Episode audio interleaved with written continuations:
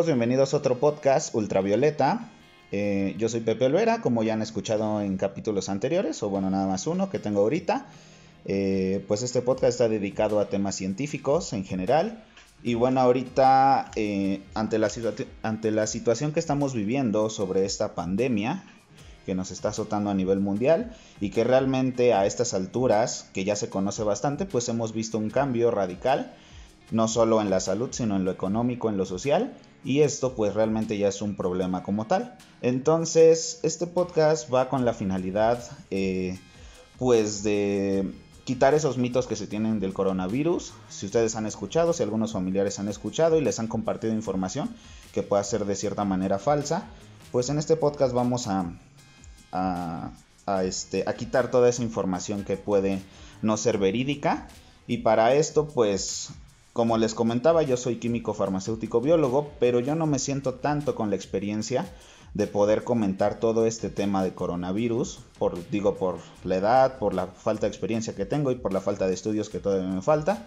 Pero pues conmigo hoy eh, accedió a una entrevista el doctor Sergio Olvera Alba, que pues lo considero un, experto en este tema. Él es médico cirujano eh, egresado de la Universidad Nacional Autónoma de México, Después tiene su maestría en salud pública con la especialidad en el área de epidemiología, que realmente son los expertos que necesitamos en este momento.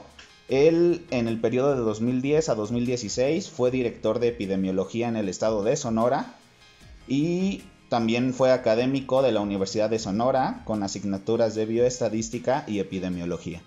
Entonces con esta experiencia pues realmente creo que no puede haber una mejor persona para podernos hablar de este tema y pues muchas gracias por estar aquí. Buenas tardes, ¿cómo están? Con mucho gusto el poder eh, aportar algún conocimiento, lineamiento o bien algún nuevo eh, documento que pueda eh, orientar mejor a la población. Ok, bueno, pues muchas gracias por estar aquí.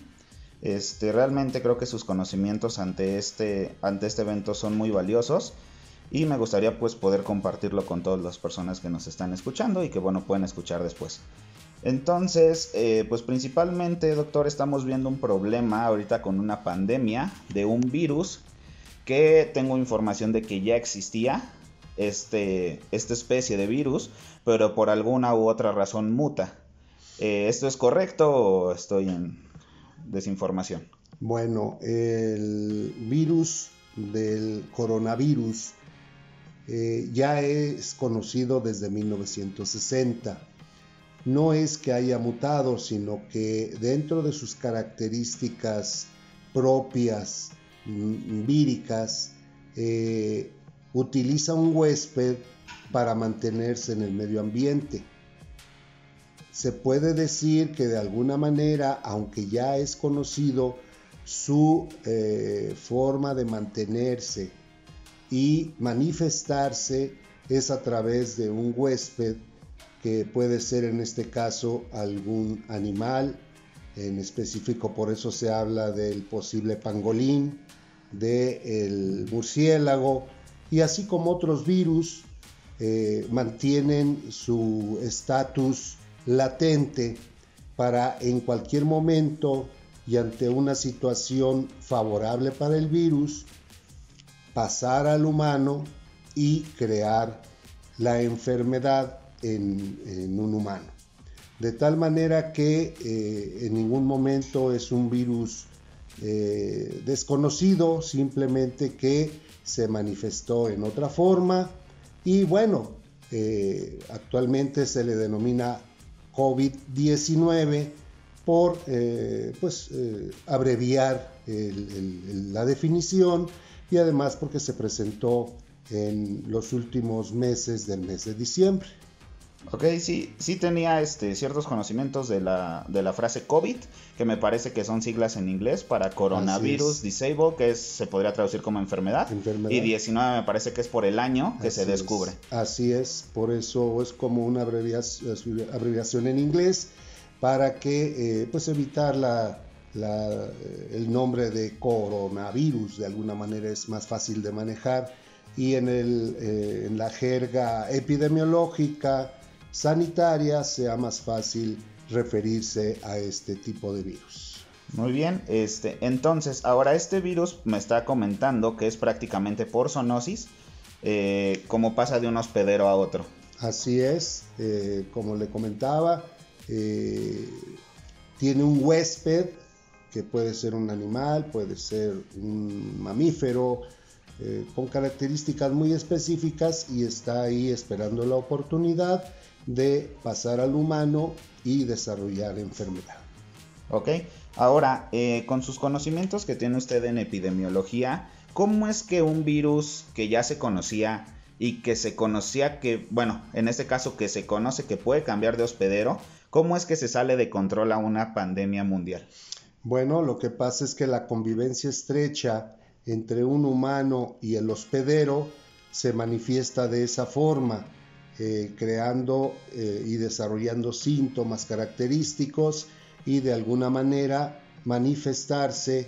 Como es un virus respiratorio se transmite muy rápidamente, sobre todo en áreas de eh, densidad poblacional muy evidentes, lo cual pues favorece que rápidamente se distribuya en la población y genere una epidemia, un brote epidémico inicialmente, después una epidemia y de ahí pues eh, eh, manifestarse en forma masiva e ir eh, afectando a la población de una localidad, de un municipio, de un estado, de un país. Quiero aclarar que hay varias teorías de, de dónde surge el virus y la más eh, aceptada epidemiológicamente eh, desde el punto de vista sanitario y enfermedad, pues es la que le estoy comentando. No hay información suficiente de que haya salido de un laboratorio, no hay una evidencia fundamentada en la ciencia de que esto haya sido así y que por lo tanto pues se haya manejado en forma incorrecta o bien eh, pues tratando de eh, afectar a la población eh, sin control. Ok, sí, me parece que también han, sido otros rumores, datos incorrectos, el hecho de que digan, y cito palabras de personas que he escuchado, que se creó en un laboratorio, que lo soltaron en China porque ya se estaba subiendo a un nivel económico muy alto, entonces creo que esas cosas aquí realmente no me interesaría hablar de ellas porque son cosas sin sentido. Lo que sí es que ya es un hecho que el virus eh, eh, fue una zoonosis y se transmitió al humano. Ahora, eso conllevó de cierta manera una pandemia. Ahora, ¿usted cree que la pandemia haya sido tal vez porque no se le dio la importancia que se hubiera dado en sus inicios cuando se detectaron los primeros casos? Bueno, hay que recordar que esto es, eh, va evolucionando progresivamente y de acuerdo a los lineamientos epidemiológicos, clínicos y eh, desde el punto de vista sanitario, eh, primero pasa de un brote epidémico a una epidemia, conforme va afectando a la población y a los países, por eso la OMS define a partir de una fecha ya específica eh, a partir del momento en que ya afecta a un continente y de ahí pasa a otro. Por eso el término de pandemia, que quiere decir que ya ha afectado a varios países, a varios continentes y por lo tanto pues ya es una situación mundial más que regional. Ok, ahora este por alguna razón la pandemia se ha dado, ya las circunstancias pues las iremos comentando tal vez después, pero ahora dentro de esto pues está llegando casi a todo el mundo. Eh, ¿Qué personas o qué grupos serían los grupos de riesgo en este virus? Bueno, eh, como toda enfermedad viral y desde el punto de vista respiratoria, como es eh, similar a la influenza, a otros virus respiratorios, pues lógicamente que afecta a toda la población, pero los grupos de riesgo en este caso pues son eh, los que están afectados por algún padecimiento crónico degenerativo como es la diabetes, la hipertensión, aquellas personas que están afectadas de cáncer o que tienen un padecimiento que afecta el aparato inmunológico como eh, los eh, que tienen padecimientos como VIH-Sida o bien algún otro padecimiento que disminuye la capacidad del organismo en sus defensas, también las embarazadas y algunos eh, grupos de niños menores que tienen la mm, posibilidad de poderse afectar.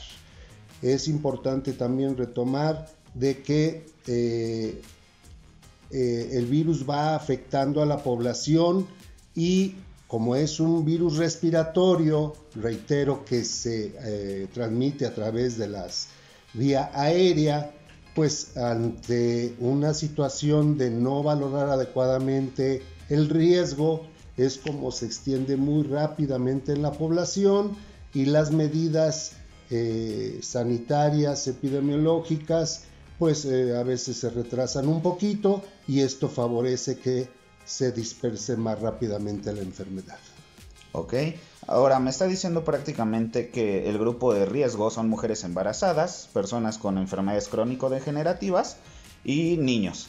Eh, personas afectadas en su aparato inmunológico. Ok, ahora, este, ¿usted nos podría explicar de una manera a lo mejor muy simple, no tan rebuscada, cómo es que el virus cuál es su mecanismo de acción para atacar en el cuerpo, o sea, qué es lo que hace el virus si yo lo respiro para que me pueda dar COVID-19 o, bueno, síntomas de esta enfermedad. Bueno, eh, principalmente como es a través de la vía aérea, el virus viaja a través de las gotitas de saliva que la persona enferma eh, proyecta al medio ambiente eh, a través de la, de la saliva y esto favorece su dispersión más rápida. ¿Por qué? Porque si hay eh, personas que conviven estrechamente con esa persona enferma o en grandes eh, eventos masivos, pues esto favorece su dispersión, de tal manera que una vez que una persona enferma transmite el virus a través de la vía respiratoria, pues los que están cerca a esta persona, pues eh, aspiran eh, se infectan eh, y dependiendo de su estado inmunológico pueden desarrollar la enfermedad o no, porque hay casos de COVID-19 que presentan sintomatología en diferentes estadios, pero hay personas que a pesar de que están infectadas no desarrollan síntomas. ¿Por qué? Porque esto depende de las características de cada persona en la población. Ok. Eh, supongamos que ahorita creo que realmente toda la población tiene cierto miedo de poder contraer esta enfermedad, de poder contraer este virus. Se ha visto tanto que ya está en cuarentena, al menos mucha parte de la población, mucha parte de los, eh, de los trabajadores, y se ha reflejado eso en los últimos días. Ahora, eh, supongamos que hay una persona que cree tener eh, que cree haber estado con una persona que tuvo coronavirus por alguna razón. Entonces, ¿qué síntomas o cómo es cómo avanza esta enfermedad? ¿Cómo me puedo dar cuenta realmente si tengo estos, si presento síntomas de COVID-19? Bueno, eh, la sintomatología es muy característica y eh, el personal debe ser capacitado, el personal de salud debe ser capacitado para identificar esta sintomatología. ¿Por qué? Porque puede tratarse de cualquier otra enfermedad respiratoria y confundir los síntomas. En este caso, la sintomatología característica es tos seca con eh, accesos frecuentes que provocan problemas al respirar de las personas. También un dato característico es fiebre elevada por arriba de 38 grados centígrados y además pueden ah, agregarse sintomatología como dolor de cabeza intenso, dolor de cuerpo, también se ha visto que estas personas presentan síntomas de cansancio, de fatiga, como si hubieran hecho eh, una actividad física muy fuerte y algunos otros síntomas como diarrea, como eh, pues eh, astenia, sin ganas de hacer las cosas y alguna otra sintomatología dependiendo de la persona que estemos hablando. Si es una persona que aparentemente no tiene ningún problema de salud, va a presentar una sintomatología, pero quiero dejar muy en claro que son tres síntomas característicos. La tos seca en accesos frecuentes que presenta dificultad para respirar, la fiebre por arriba de 38 grados y dolor de cabeza. Ok, ahora supongamos que llego a tener estos síntomas en algún momento de esta cuarentena.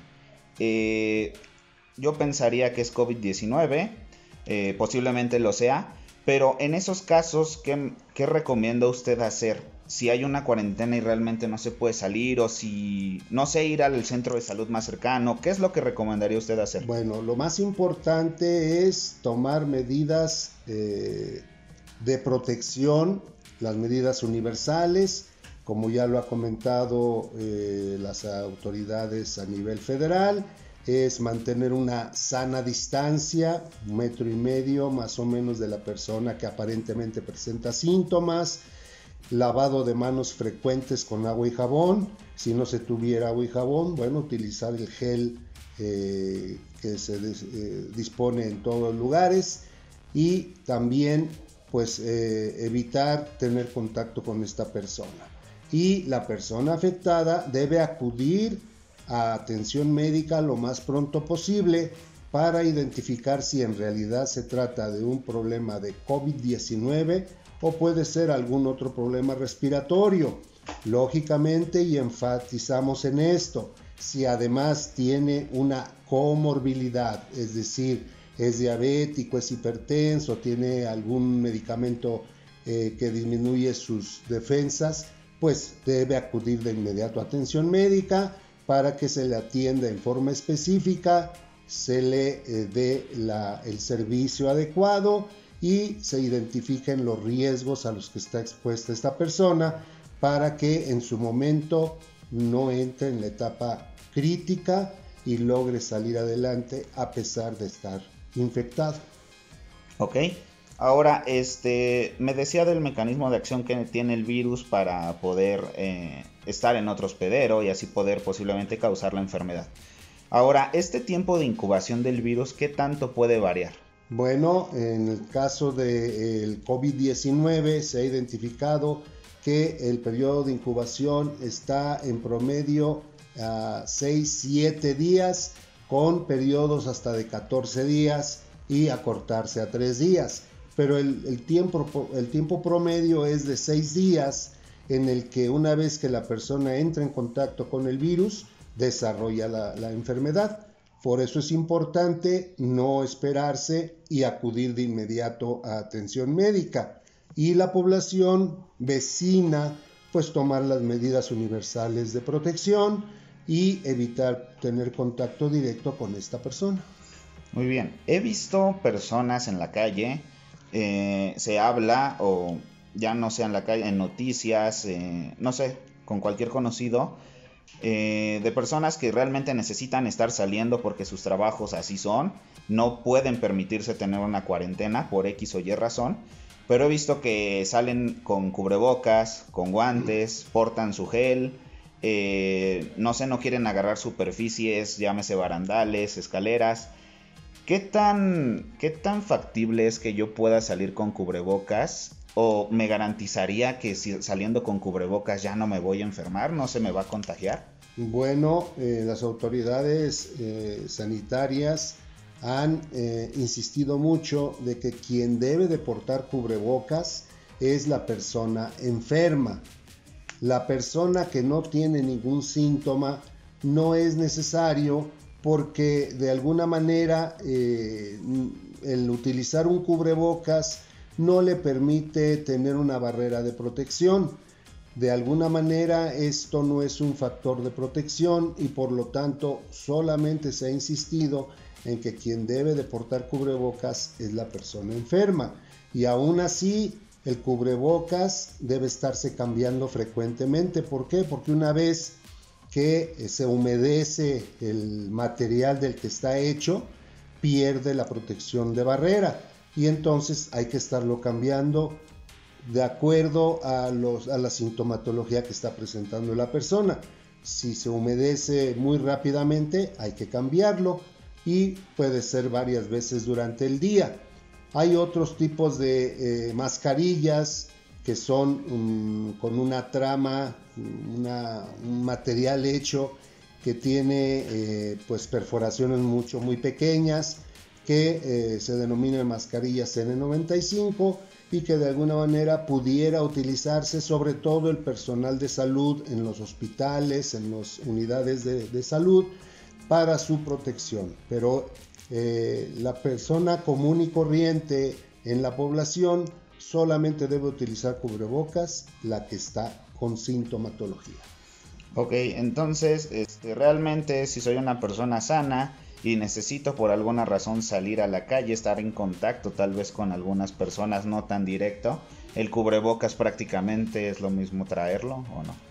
Eh, definitivamente no sería la recomendación de que todo el mundo traiga cubrebocas, reitero solamente los que tienen sintomatología y la persona que va a realizar alguna actividad esencial, eh, llámese servicios de salud, eh, de seguridad, expendedor de gasolina, que recoge la basura que se genera a diario, pues esa persona debe mantener una sana distancia para que evite tener contacto con eh, la persona infectada y por lo tanto pues este, evitar enfermarse.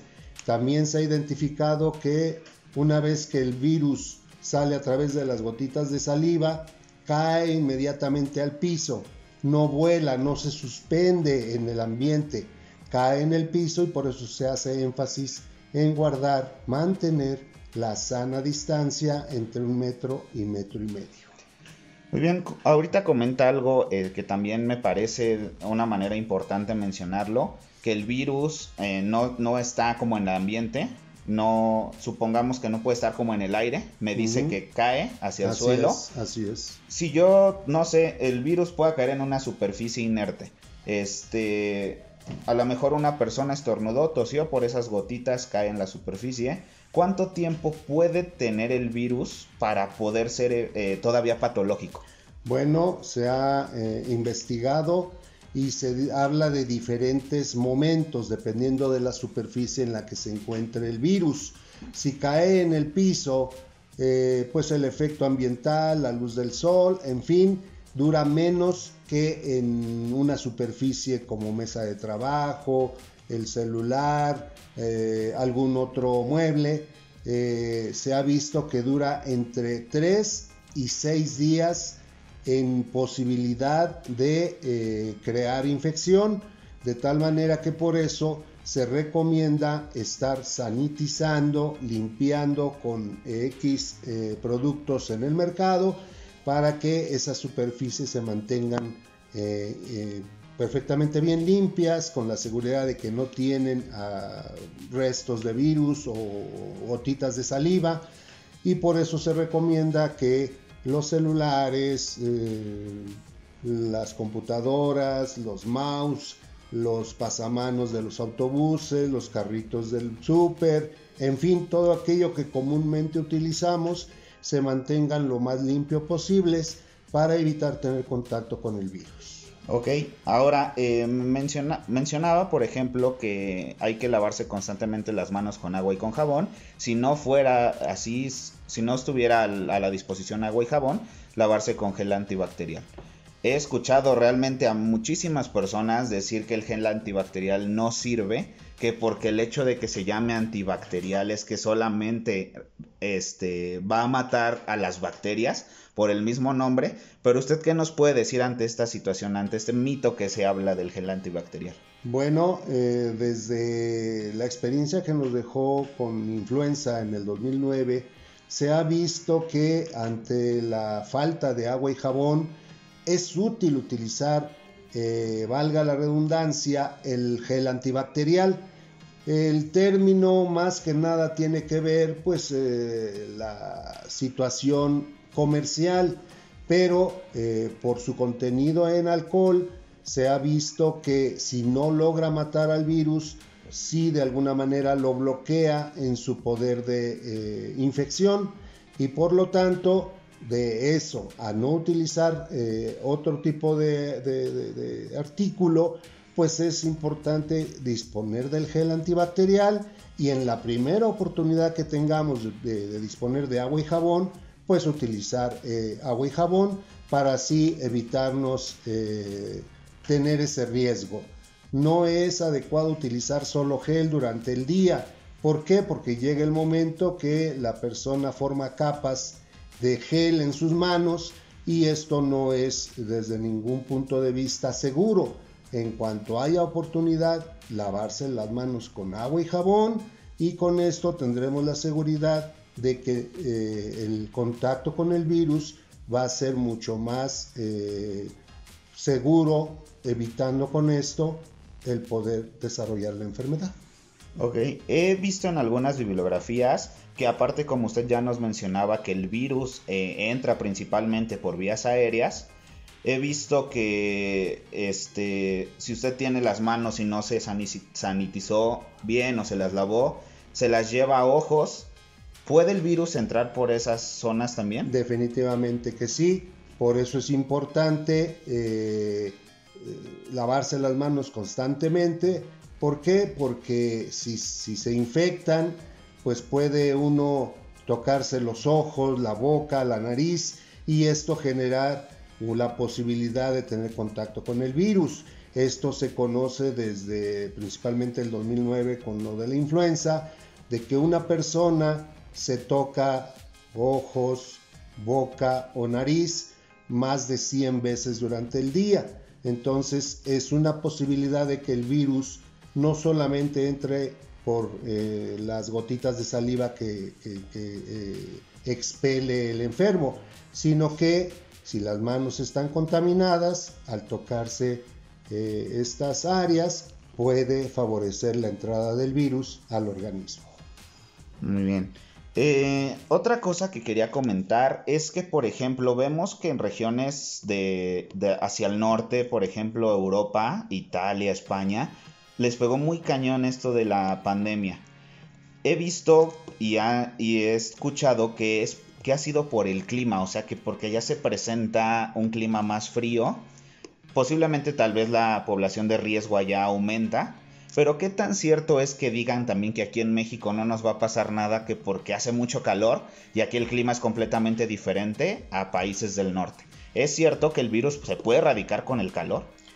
Bueno, el factor clima es eh, una situación que puede afectar eh, la permanencia, eh, la vida del virus.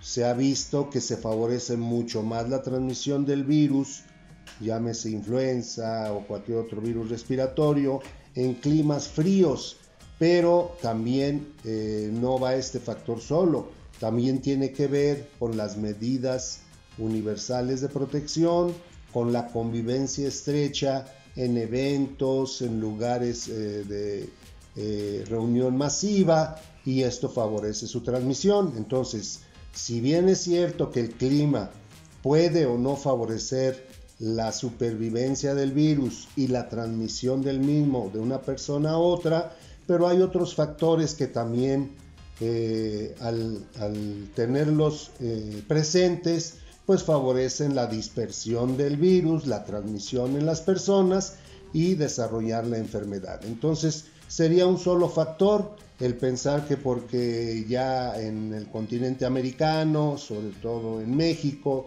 pues hace calor y esto sea un factor protector, pues eh, sería un poco difícil demostrarlo porque la dispersión no solamente depende de ese factor, sino que tiene que ver con eh, pues, eh, los lugares donde se reúnen las personas, donde se favorece la transmisión y, donde no se han tomado las medidas preventivas.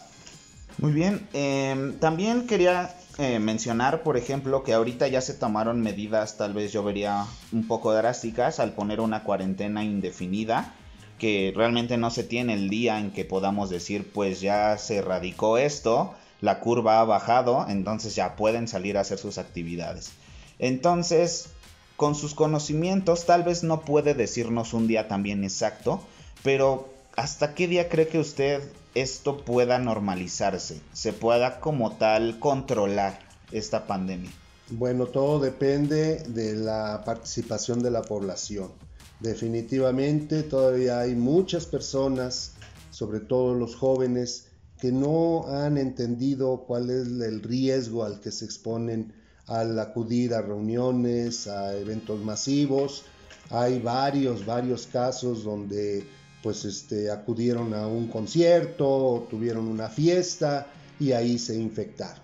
De tal manera que el decir que dar una fecha para que esto disminuya, todo depende de la participación de la población, el mantenerse en sus casas, el evitar eh, favorecer la dispersión, la, transmisión del virus y por lo tanto, pues eh, afortunadamente en México la curva se ha hecho no tan pronunciada en su tendencia de casos eh, muy numerosos, pero todo depende de la participación de la población y lógicamente de las medidas preventivas, la sana distancia, el eh, cuidar eh, hábitos y observar las medidas preventivas de limpieza y sana distancia. Ok. Eh, ahora, personas que se han infectado de COVID-19, no sé si ahorita tenga más o menos unos números de qué porcentaje de personas que se han enfermado de, este, que han contraído este virus, eh, se ha recuperado o, un porcentaje de mortalidad que nos pueda decir de este cierto porcentaje siempre aparece. Bueno, se ha visto en el continente europeo y con cifras emitidas por la Organización Mundial de la Salud, la Organización Panamericana de la Salud y las áreas correspondientes, se ha visto que eh, la letalidad es baja, que eh, la mortalidad eh, se mantiene también en una tasa bastante baja y que el porcentaje de curación que cada vez se ha ido eh, siendo más alto. ¿Por qué? Porque los servicios de salud también han tomado una serie de medidas, una serie de eh, cuidados específicos, tratamientos que se han hecho eh, experimentales y que de alguna manera han tenido éxito, de tal manera que conforme han ido transcurriendo las semanas, se ha visto que las personas se recuperan más en un porcentaje mayor. Esto es imposible predecir qué tanto se está moviendo porque esto es dinámico, de tal manera que conforme se están enfermando, pues afortunadamente más personas se han estado recuperando de la enfermedad. En México, pues la tasa de eh, mortalidad y de letalidad está bastante baja y así se considera que debe de permanecer de acuerdo a los esfuerzos que se han estado realizando por los servicios de salud y las autoridades en su conjunto.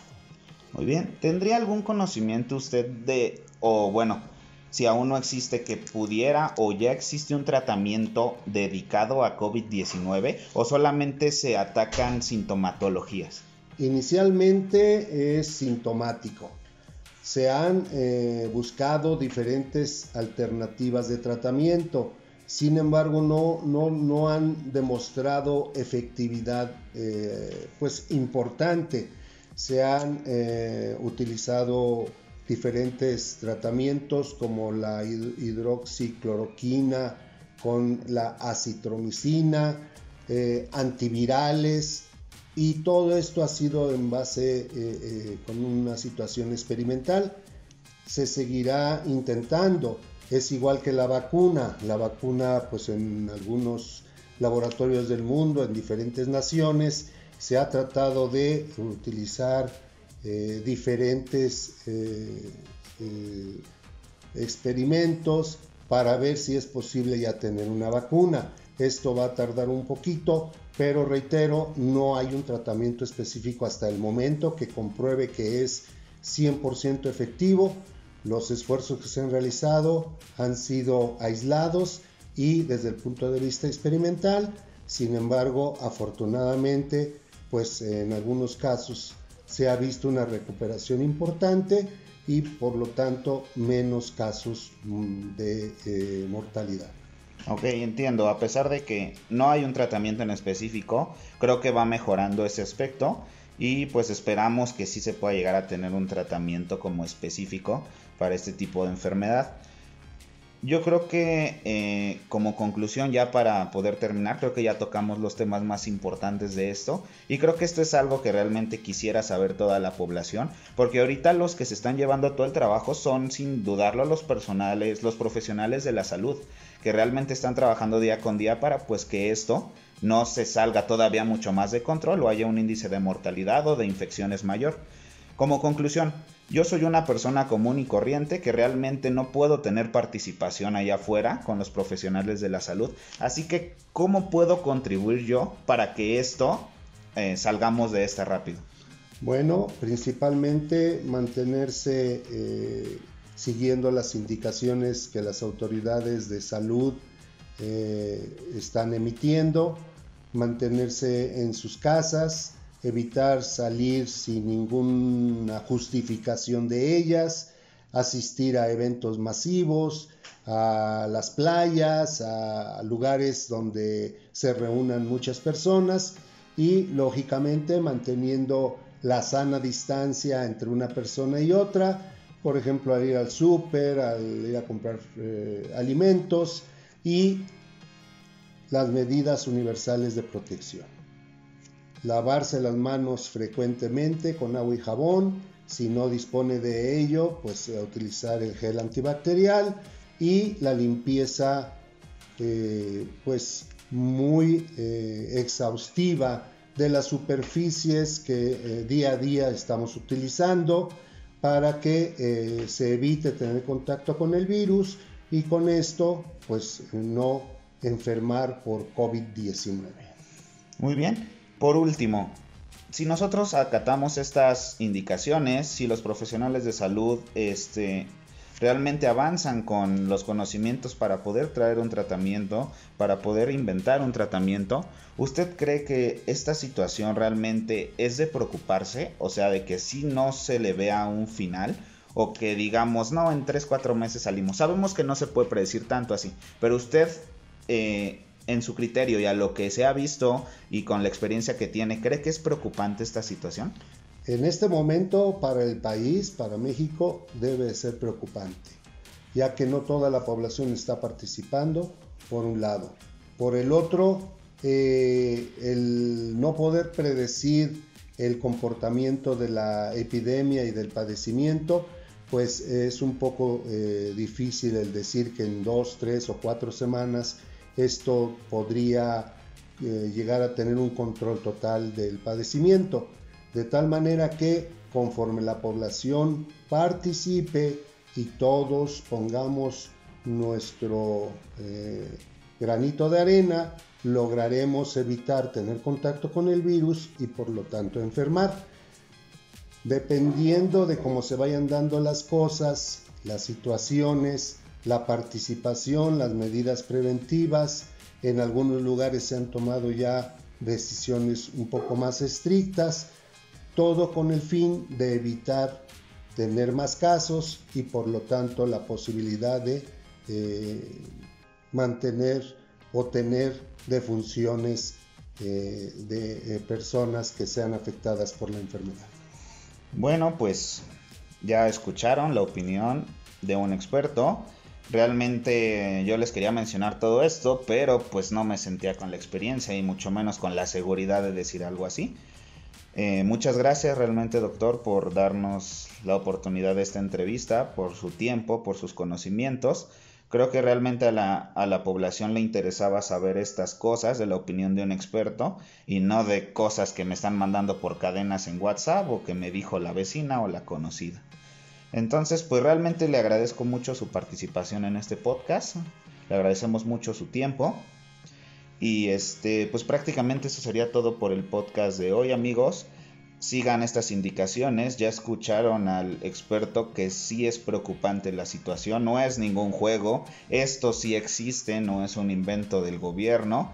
Entonces, si queremos salir rápido de esta situación, pues acatar las órdenes, porque aparte no es solo la salud, estamos viendo también que son problemas sociales y económicos graves. Entonces, pues nada de juegos aquí, acatar las órdenes. Y pues algo más que quisiera agregar, doctor, ya para despedirnos. Ponderar eh, la participación de los servicios de salud, médicos, enfermeras y demás personal de apoyo que día a día están eh, disponibles y trabajando para eh, poder recuperar la salud de las personas, seguir las indicaciones que las autoridades han estado emitiendo, identificar los posibles riesgos que existen, no dejar de lado el protegerse, el cuidarse y por lo tanto con esto evitar enfermarse y sobre todo pues el participar activamente en estas actividades para que la pandemia poco a poco se vaya controlando y en unas cuantas semanas se pueda salir de esta situación. Bueno, gracias una vez más y pues ya nos estaremos viendo, escuchando en el siguiente podcast amigos.